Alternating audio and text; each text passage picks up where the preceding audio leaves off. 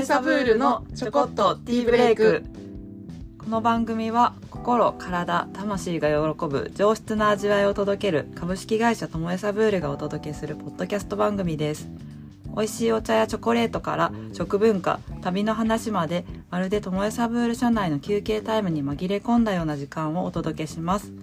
皆さん忙しい日々だと思いますがほんの少し立ち止まってブレイクタイムを取りましょう。新たな活力や新しいアイデアを与えてくれますよ。お茶を飲んだりチョコを食べたりしながらこの番組を聞いてまた頑張ろうと元気になってもらえるようなともえサブールブレイクをお届けしたいと思います。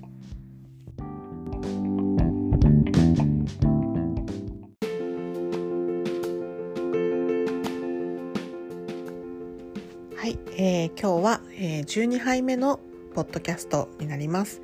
早いもので12杯目ですね。そしてもうバレンタインももう3週間あると思っていたんですけれど折り返しでだんだん終盤となってまいりました。皆さんバレンタインのシーズンのイベントお楽しみになられてますでしょうか？もうそろそろですね例えばバレンタイン必着のお届けとかあのお考えの方はオンラインショップの方も2月のまあ8日ぐらいが目処であの14日13日のお届け必着になりますのであのそれまでにお申し込みいただけたらと思います。ちょっとそれ以降ですとあのお日にちの必着のお約束ができないとできないという状況になっておりますのであのご協力よろしくお願いいたします。で今日はですねあのとてもおめでたいニュースがまたまた飛び込んでまいりまして、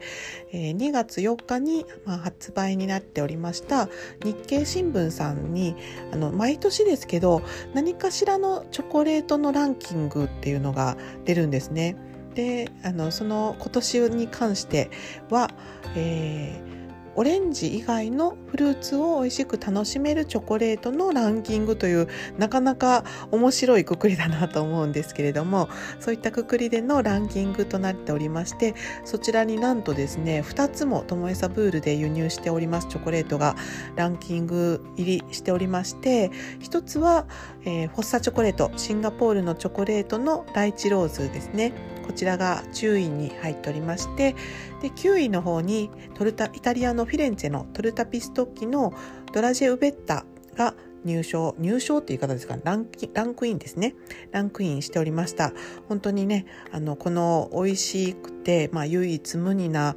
味わいのチョコレートを生み出しているあの彼らのチョコレートが、ま、評価されたということが本当に嬉しく思っております。で早速オンラインショップの方でもそれをに新聞をご覧になられたのであろうお客様から多数ご注文いただいておりましてまたその味を体験していただける方がどんどん増えていくということがとても嬉しいなと思っております。これをきっかけにして、まあ、ここういったあのチョコレートを作ってる人たちっていう存在を知っていただけたりすると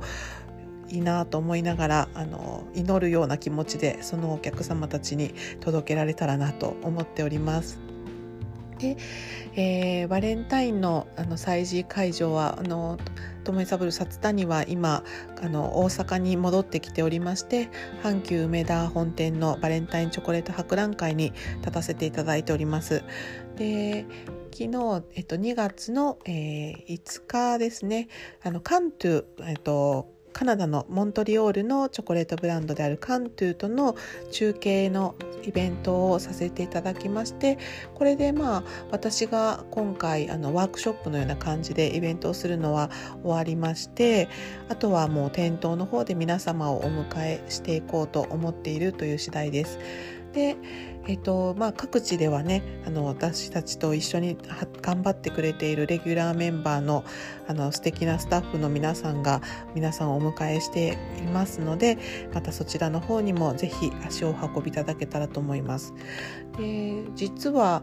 もうこの今年のバレンタインの準備っていうのは本当にバタバタであの全然準備が追いついてなくてですね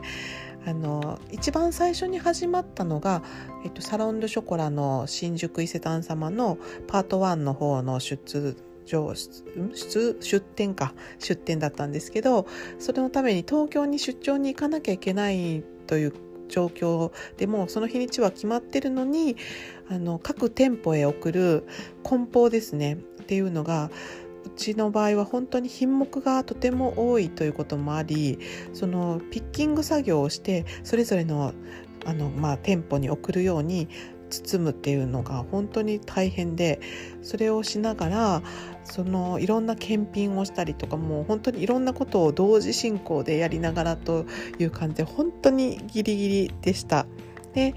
ちょっとやっぱりもうどうしても間に合わないということでその時輸入まではできてたんですけど入れられなかったっていうチョコレートでエリタージュのマンゴエットという名前で出してるんですがマンゴーのまあ、オランジェットはオランオレンジのエットなのでオランジェットなんですけどマンゴーのピールのマンゴーのまあとチョコレートがけなのでマンゴエットっていう名前がついてるんですがそちらのチョコレートがあの阪急の梅田本店とあと池池袋の方の最上の方にあのお送りできましたのでちょっと会期の途中からになるんですが新商品でどこにもあのまあ、載せたりとかカタログとかにですね掲載も全然してなかったんですけれどもそちらが出ておりますのでもしよろしければお求めいただけたらなと思っております。ああとオンラインショップにも出ておりますのでぜひあのご利用いただけたらと思います。でえー、今日のね本題に入っていくんですけれどもあのー、いろいろ店頭でもポッドキャスト聞いてますというお声もいただいておりましてありがとうございます。あのー、ぜひともまあそのポッドキャストをやり始めてあのなんかね皆さんの反応っていうのがこれ一方的に今こう録音して撮ってるのでなんかどう受け止められてるのかなとかが全然まあ見えてこないという状態なので是非皆さんの感想であったりとか質問とかをねいただけたらなと思っております。あのポッドキャストを聞いてあの前回ですねあの当たりましたということであのお年玉企画のね当たりましたというももにゃんこさんとかもあの店頭にもお越しいただいたりその後もねあのお礼のあのメッセージなどもいただきましてありがとうございました。あと札幌からあのいつもあの聞いてくださってあのご連絡くださってるお客様からもあのメッセージいただいております。ありがとうございます。えー、なんかね前回あのホラステロとかクリオロの話をちょこっとしてそのまあ質問みたいなものを少しいただいたんですけれども実はですねこのまあ、私たちがこのカカオの世界というかカカオについていろいろ基本的なことを学び始めた頃っていうんですかね。っていうのがそのクリオロとかフォラステロとかっていう言い方をしてチョコレートのそのカカオの品種の違いがありますという感じで学んできたんですね。そのまあ二十数年前からチョコレートの仕事をしてるのでそういった頃ですよね。であの今の今っていうかですね現状としましてあんまりそのフォラステロのっていう言い方はまあ実はカカオの世界ではそんなにしてないと思います。あのー、言い方としてはアッパーアマゾンとローアーアマゾンって言い方をしていて、まあ、アマゾン川の上流域と下流域ってことですねという言い方をしますね。あとはそのカカオの品種を、まあ、系統で分けるという時にはその DNA のグループに分けて、まあ、分けるんですね。でその10種類今はもっと見つかっているので12種類とかなっていってるんですが、まあ、これがまたもうちょっと増える可能性もありますけれどもそういったあの DNA で分けているという状況なのであんまなんかまざっくりとした言い方になるんですがクリオロと呼ばれる品種の分布というのは、まあ、メキシコからベネズエラの辺りにかけてという感じですね。であのいろんなあの遺伝子とかを調べてっていうのってやっぱりお金がかかるものなのでなかなかその必ずこの農園のカカオはどの遺伝子なのかっていうことをいちいち多分農家の方が調べるっていうことは非常に難しいと思います。ですので、まあ、このエリアのもともとあった在来種なのか接ぎ木をしてそのもともとのその接ぎ木の元になっている木のカカオがなってるのかとかそういった感じの分け方なので本当にカカオの世界を一括りでこれは何ですというふうに言うのはとても難しいですしあのまあその話をするととてもあの細かいことをたくさん話さなければいけなくていろんなケースがあるのでちょっとあのこういうふうに一般的にポンと言えないっていうのが現状なのかなというふうに私は思っています。なので、まあ、皆さんあまりあのそこに、まあ、私たちは消費者として食べる側なのでそこにあまりフォーカスをしなくてもいいのかなというふうに思っています。そのチョコレートがまあ美味しいということであったりとか味の傾向が例えば酸味があるフルーティーなタイプなのかちょっとナッティーなタイプなのかとかそういった皆さんのお好みを探るための何かっていうのが分かると一番いいのかなというふうに思っていますね。なかなか本当にいろんなカカオの周りの話をするのは難しくて捉え方によってすごく誤解を生んでしまったりとかすることがあるんじゃないかなと思っています。まあ、例えばその誤解の中ですごく多い話で言うと、まあ、ナティーボっていう言い方を例えばあのスペイン語圏の人たちはよく使ったりしますね。でそのナティーボとかっていう言葉っていうのは英語に直すとネイティブっていう言葉です。でそのナティーボとネイティブとクリオロという言葉を混同してしまったりとかあのクリオージャとかクリオロっていうと、まあ、そこの、まあ、在来種のものをクリオロとかって呼んだりするのでなんまあ在来種のことイコールクリオロっていうことと DNA 上のクリオロ種と呼ばれるタイプの分かれるものですねそれを混同してしまうというあの事例をがあるかなというふうに思っています。なのでクリオロ種ですと言っているものが DNA 上の私たちが分けているクリオロ種じゃないことがあったりするので何そ逆になんか消費者の方に混乱を与えてしまうんじゃないかなということを私もちょっと思っておりましてなのであまりあのそこはあの聞かなくてもいいのかなというふうに思います。聞かなくてもというのはちょっと変な話なんですけどうんなんかあのかえって誤解を生むようなことは言わなくてもいいかなというふうに思っています。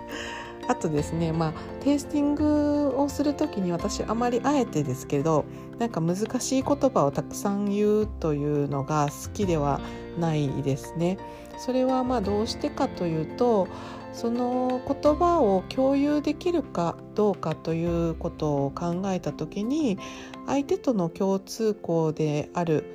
ものでないとなかなかそこにあの生まれてくる何て言うんですかね共通項がないということは、まあ、A 例えば A という単語があった時にその A という言葉を知らない人に A だと言ってもそれは通じないですよね。って思うとあまり難しくすることによって分かりづらくなるんじゃないかなというふうに思いますのでそこはあの難しくしないように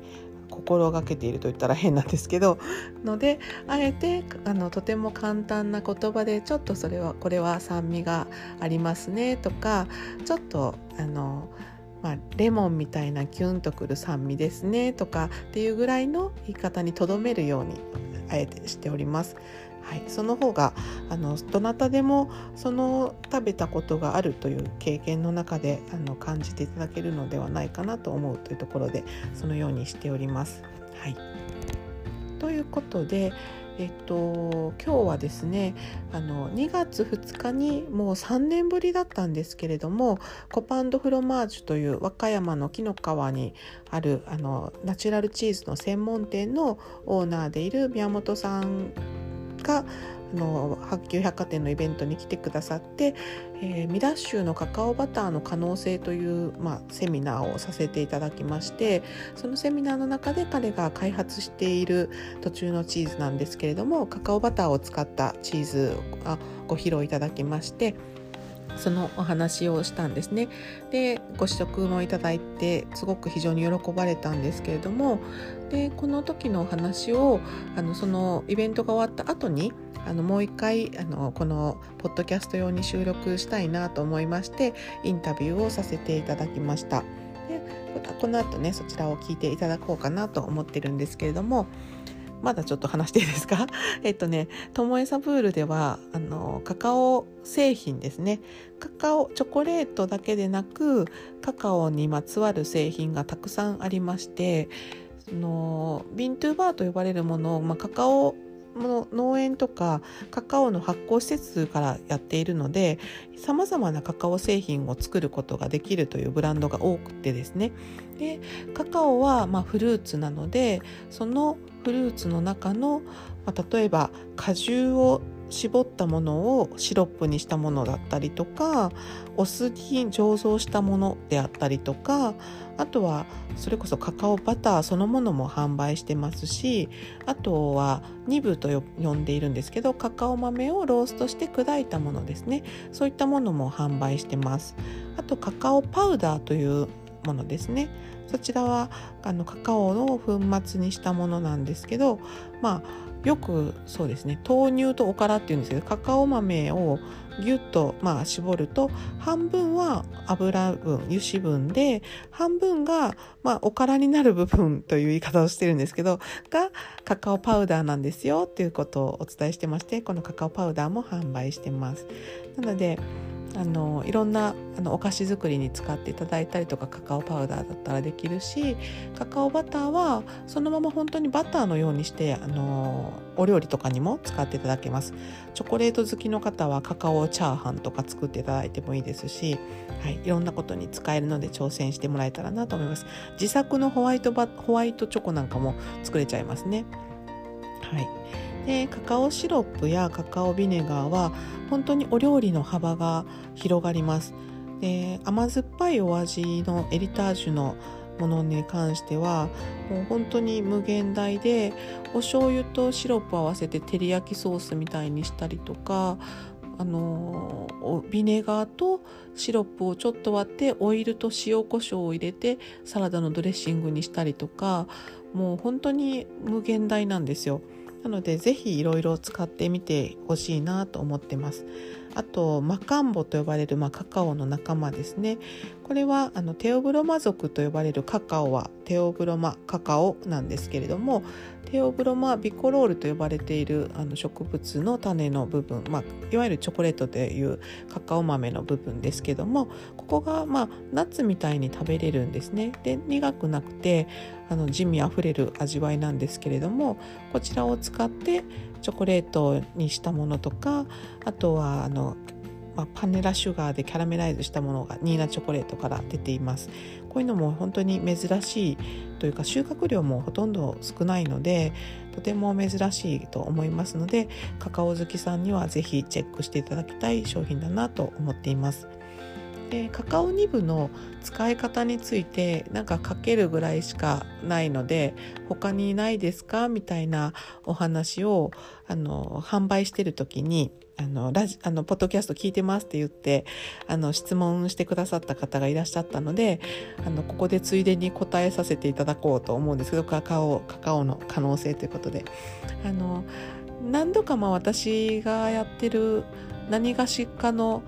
媒体でお話を聞いたことがある人は聞いたことがあると思うんですけど鬼部飯おすすめですね。あのお赤飯ならぬ鬼部飯ですね。カカオ豆の炊き込みご飯なんですけどこれあのカカオジャンの原材料になっているのがあカカオジャンっていきなり言われたら困りますよね。カカオと醤油の調味料なんですけど和歌山の湯浅醤油さんのカカオ醤油とエリタージュのカカオを合わせて作られた調味料なんですけれどもこのカカオジャンに使われているその醤油っていうのが金山寺味噌のたまり醤油ということでおかず味噌ですねのたまり醤油なんですね。でこの醤油があのいろんなそのたまあの、まあ、ウリとかナスが入ってるのでうまみ成分が野菜からいろいろ出てるんですよね。でそれがすごく美味しくてそのカカオがたくさん持ってるフレーバーと響き合ってるのかしてこれこの醤油がすごく合うというのに気がついたんですね。でこの2部カカオ2部カカオ豆とこの金山寺味噌がやたらに合う感じがしましてカカオニブと、えっと、金山寺味噌をご飯を炊く時に一緒に入れて炊くんですよ。そうするととっても美味しい炊き込みご飯ができます。なのでもし気にで体にもいいですよね。カカオニブの抗酸化作用と金山寺味噌が持ってる発酵の力をたくさん取ることができるという素晴らしいメニューなんですけどこれをあのおすすめしたいなと思います。おニブ飯ですね。であとはカカオニブを使うというのでこの間この間でもないです。だいぶ前ですね。あの料理研究家の愛子先生東京にいるんですけどのお家に遊びに行って泊まらせていただいた時にニブオイルですね。カカオニブをあのオリーブオイルの中に漬け込んでおいたものをちょっとあの締め昆布締めみたいにしてたのかな？の太陽の薄作りのお作りのところを,、まあ、カルパッチョ風にしてそのオイルを上からタラタラってかけてカカオニブもちょっとそのオイルの中に入ってるあのニブとかも一緒にかけてくれたんですけどそれがまあ美味しくてでちゃんとそのオイルの中にカカオの香りが移ってるんですね。なのでちょっとそのカカオの深い香りもしてそのオイルはなんか使い勝手がすごくいいなと思いました。なので私も早速真似をしてそのカカオニブオイルを作って置いておくようにしましたね。それも結構おすすめの使い方です。でもちろん他にもその考えうるものってたくさんあると思うんですけど2部とあとあのーなんてあのあれですね。胡椒とあと塩といろんなものを混ぜてカカオニブ塩みたいななんなんていうんですかあのクレイジーソルトってありますよね。ああいう感じのちょっとあのいろんな調味調味料じゃないやスパイススパイス塩の一種みたいな感じでその中の一素材としてカカオを使うっていうのは結構おすすめです。それもできますね。なんかカカオニブって本当に何でも使えますね。っていうところであの今ちょっと皆さんがきっとしてなさそうだなと思うのをちょっと3つご紹介したんですが他にももちろんヨーグルトの上にかけたりサラダの上のトッピングとしてパラパラっとかけたりあの何でも使えます。私はあのポテトサラダとかにちょっと入れたりとかね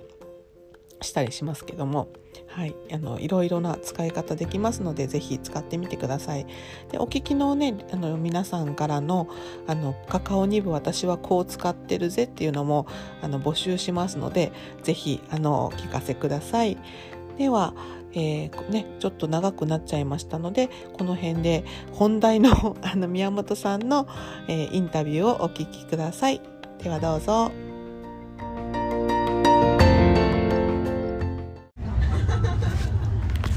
はいじゃあ今日は、えーと、コパントフロマージュの宮本さんに来ていただいてます。宮本さんよろしくお願いします。こちらこそよろしくお願いします。ちょっとあの喫茶店に入って喋ってるので周りの声が聞こえてるかもしれないんですけど、えーと、今日あの阪急百貨店さんのイベントであのカカオバターのあの可能性ミハミラッシュのですねカカオバターの可能性ということであの宮本さんがチーズを使っチーズにそのカカオバターを使ってくれたということであのその話を聞きたいなと思っています。ちょっと外の声がうるさいからいけるかな？まあまあまあまあ。まあまあまあ。はい。で今日はどんなチーズを作ってくれたのか教えてもらっていいですか、はい、あのー、今日はですね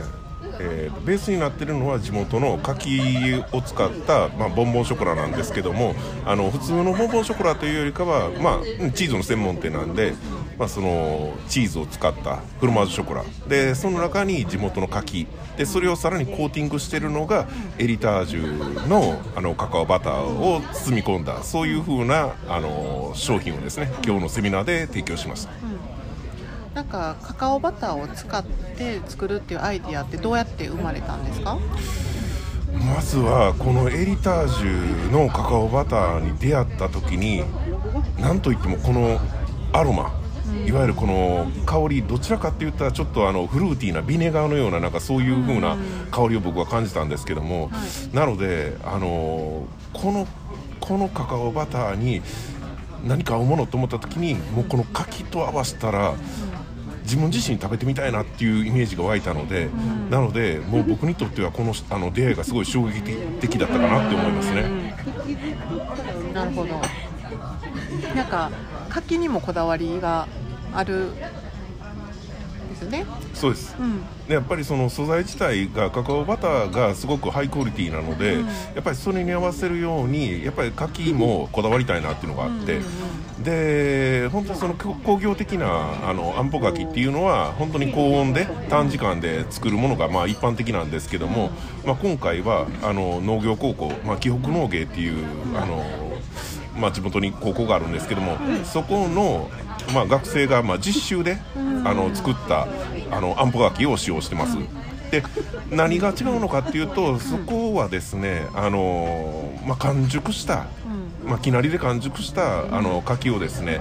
低温で普通の一般的なあの乾燥時間の倍ぐらい時間をかけて作る、まあ、特別なあんぽ柿なので風味も色目もすごく綺麗な商品ですね。うん。あんぽ柿っていうのをそもそも知らない人もいると思うんですけどあんぽ柿って何ですか？はい、あのよく一般的に乾燥する、まあ、柿というのは、まあ、干し柿がイメージあるんですけども、まあ、干し柿はどちらかって言ったら、あのまあ、陰干しであったりとか、まあ、そういうので長時間、まあ、何週間もかけて、まあ、仕上げるものなんですけども、あんぽ柿の特徴っていうのは、やはりその柔らかくてすごいジューシーな感じがあるのでこれはあの柿自体を皮を剥いて、で温風機ですよね、はいそういう乾燥機の中に入れてで仕上げるのでなので、あの外皮の部分はすぐできて水分が逃げずに中はちょっととろりとしてる。そういう風な商品ですね干し柿って渋柿なのかな？であんぽ柿は甘い柿からできるんですか、えーっと柿の種類ってわかる？実際は、和歌山っていろんな柿の種類があってうなんだ。なので渋柿でもやりますし、例えば大酒、えー、と大天っていうちょっと変わったやつもあったりとか、まあ、冬柿とかもそうなんですけども、いろんなタイプのもので作ってますね。へー。そうかだからあ干し柿にもできるしあんぽ柿にもできるけど干し柿はちょっと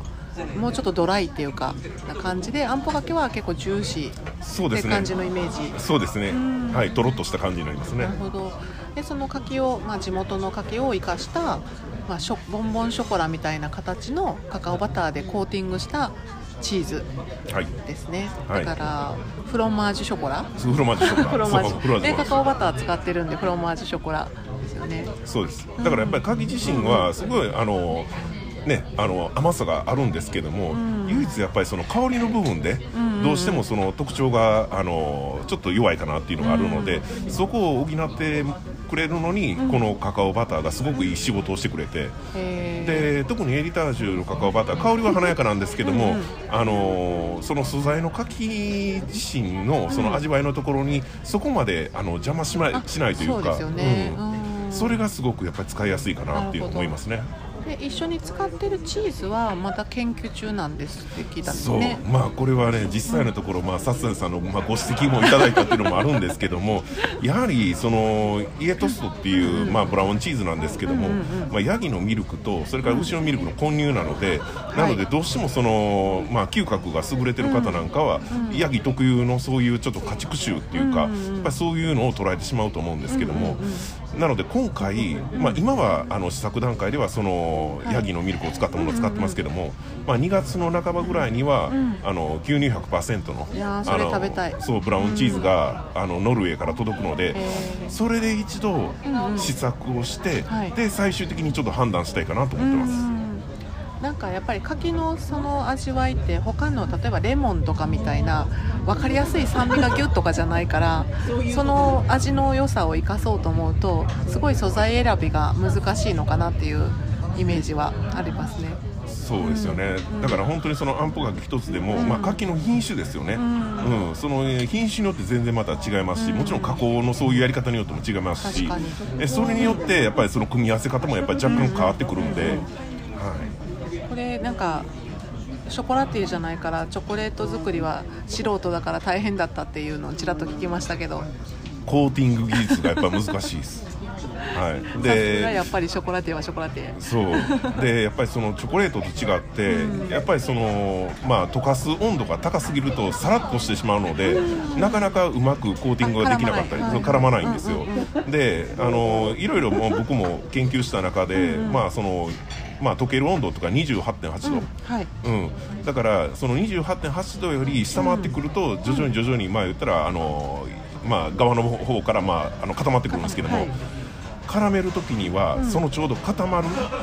あの初め溶かしてる時は透明なんですけども、はい。半透明なんですけども、うんうんうん。徐々に白っぽくなってくるんですけども、はい。その白っぽくなった時にコーティングするのが一番綺麗に、あなるほど。ようやくそこまでたどり着いたかなっていう。なんかねちょっとボンボンショコラを作る苦労とは違う研究が必要なのかもしれないですね。カカオバターの扱い方。そうなんですよ、ね。だってチーズはひ冷たいから用冷蔵というか中は冷たい状態じゃないとダメですもんね。熱そうです。温かくしたらダメですもんね。そうです。だから何回かやるとどうしてもやっぱ固まってくるので、またあの温めながらやるんですけども、うん。温めすぎると今度またコーティングしづらくなるんでね。だから常に調整しながらうん。やらないといけないという手間はうんうんうんもちろんありますけども、そうですね。なんか熱すぎて中のチーズが変なんか味が変わったりとかしても困りますしね。そうですね。それももちろんありますし、うんあとはやっぱりそのコーティングする時のその度合いっていうか、んもうできるだけやっぱりそのカカオバターを一定にしときたいんで温度と帯を、やっぱりその辺のところをこれからももうちょっとちょあのなんていうんですかね改善しないといけないかなっていうところはありますね。なんか私今それで思い出したんですけどあのエステサロンに行ったらローであのハンドケアの時にローローのハンドパックってあるんですよ、うんこうパチャンってこう手をその溶けたローの中につけるんですよ、うんでビュンって出してきたら固まるんですよローが、うんうんうんでそれをそのローの中に美容成分が入ってるんですね、うんでそれでその油、まあ、ローも油ですよねだからその中にその美容成分が入ってるのをこうつけては出してつけては出してで要はコーティングしていくと中のお肌しっとりってなるっていう,、うんうんうん。あの機械いけるかもね。あれあのローを溶かすきあのローパックのハンドパックの機械。なるほど。今ちょっと思い出した。それ。なるほど。一回その話ネットでネットで調べてみます。その話聞いてなんか思い出しちゃった。はいいやでもまたそれは商品化っていうか今まだ研究中っていうことですけど食べれるようになるんですか？皆さん一般の方が購入とか。そうですね。一応目標としては、あの3月の5日の日曜日なんですけども、あの川西の阪急さんの方に、はい。まあ、あの1日だけその日曜日だけ出店するんですけども、はい。間に合えばそこにちょっと。一日だけですか？あの当店の定休日の日に 出店するということで。なるほど。はい。へえなななんどういうなんていうイベントですか？それは。あのちょっとまた詳しくは僕もわからないですけど、発酵をテーマにした。あはいはい。なんかそういうあのイベントを1週間ほどされるみたいで、はい。でまあ、どうしてもちょっと、ねあの自分の店舗の営業もあるのででね。できればちょっとその休みの時のその1日だけっていう参加になるんですけども、はいね、どんな感じになるかわからないですけども、まあ、楽しみでもありますね。へえあと楽しみですね。もうその時には出来上がってたらいいな。そうですね、まあ、それはまあその ノルウェーから届く届くかそのブラウン今チーズ。ちょっと輸入がね本当大変なんでそう。わかんないですけどね、うん、それをテイスティングした後で、まあ、ちょっといろいろ判断しようかなと、宮本さんこの今後のなんか展望として、まあ、カカカオバターなりチョコレートとかそういうものをご自身のなんかその作作品っていう言い方でいいかわかんないですけどなんか使いたいなとかこんなこともうちょっとしてみたいなとかなんかありますか？まあ、今回、あのセミナーでは、まあ、そのあんぽ柿のフロマージュショコラをメインに、まあ、出したんですけども、何か違ったもの一つっていう、はい。サッサイさんの方から あのちょっとあのおっしゃっていただいたので、はい。あのまあ、干し柿とはい。干しぶどうのはいなんかそういうボンボンショコラもちょっと作らせてもらったんですけども、いいですねまあ、僕の中では正直な話ね、あの本当お遊びなんでこれが商品化っていうつもりは全くないんですけども、はいはい。でもあの参加された方の中には、そううん牡蠣よりこっちの方が好きって言われる方も言ってたのでマジかっていう感じで、うんなのでまああのーまあ干し柿以外にも他にもなんかその、まあ、例えば、あの加工品、はい。まあ、果物を乾燥させた、なんかそういうものもあるので、もっともっとちょっといろんなものを探りながら面白いものを作っていきたいなと思いますね。そうですね。なんか私はずっとあの宮本さんのことを世界の宮本って呼んでるんですけど なんか宮本さんはなんか世界にいろんなことを持っていかないといけない人だと思っていてなんかその今日もちょっとちらっと話してたんだけどその例えば果物のその和歌山の名産の柿をそのまま持って行ってもなかなか食べ、まあ、海外の方が食べてもらえないから海外の方の文化の中に馴染んでいるそのチーズの、まあ、ものにしてあの皆さんに提供したらその食べ方として提案することで柿を知ってもらえるかもしれないという可能性とかっていうのはすごい面白いなと思うから、まあ、日本国内で販売するのはもちろんなんですけどなんかこういう日本からの発信の新しいチーズの在り方を、まあ、こういったカカオバターとかを使うことでなんか発表していけたらすごい夢あるなと思ってるんで行きましょうねまた。そうですねだから僕の中では本当にそのまあサロンドショコラとか、うん、なんかそういうところでなんか出したいなって、うん、でその時にはその商品と、それからその実際、えーと加工品ですよね、まあ言ったらあのあんぽ柿であったり干し柿であったりとか、それも一緒にあのテイスティングできるような、そういうブースを作ってみたいなとは思いますね。いいですね。これあの公開で撮ってるんで。あの人質にこのあの言葉を取ったって意味なんですけど。頑張ります。やりましょう。なんかはい、なんかねなんかそういう本当にワクワクすることがまだまだ宮本さんから出てくるんじゃないかなと思ってるので私は楽しみなので宮本さんをつっつきながら楽しみたいと思います。よろしくお願いします。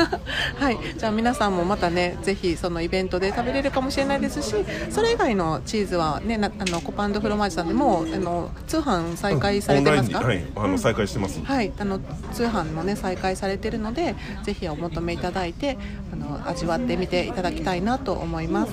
カカオバターはともえサブールのブースで今バレンタイン期間中は販売しているのでぜひ使ってみたい方は使ってみてくださいということで宮本さんありがとうございましたありがとうございました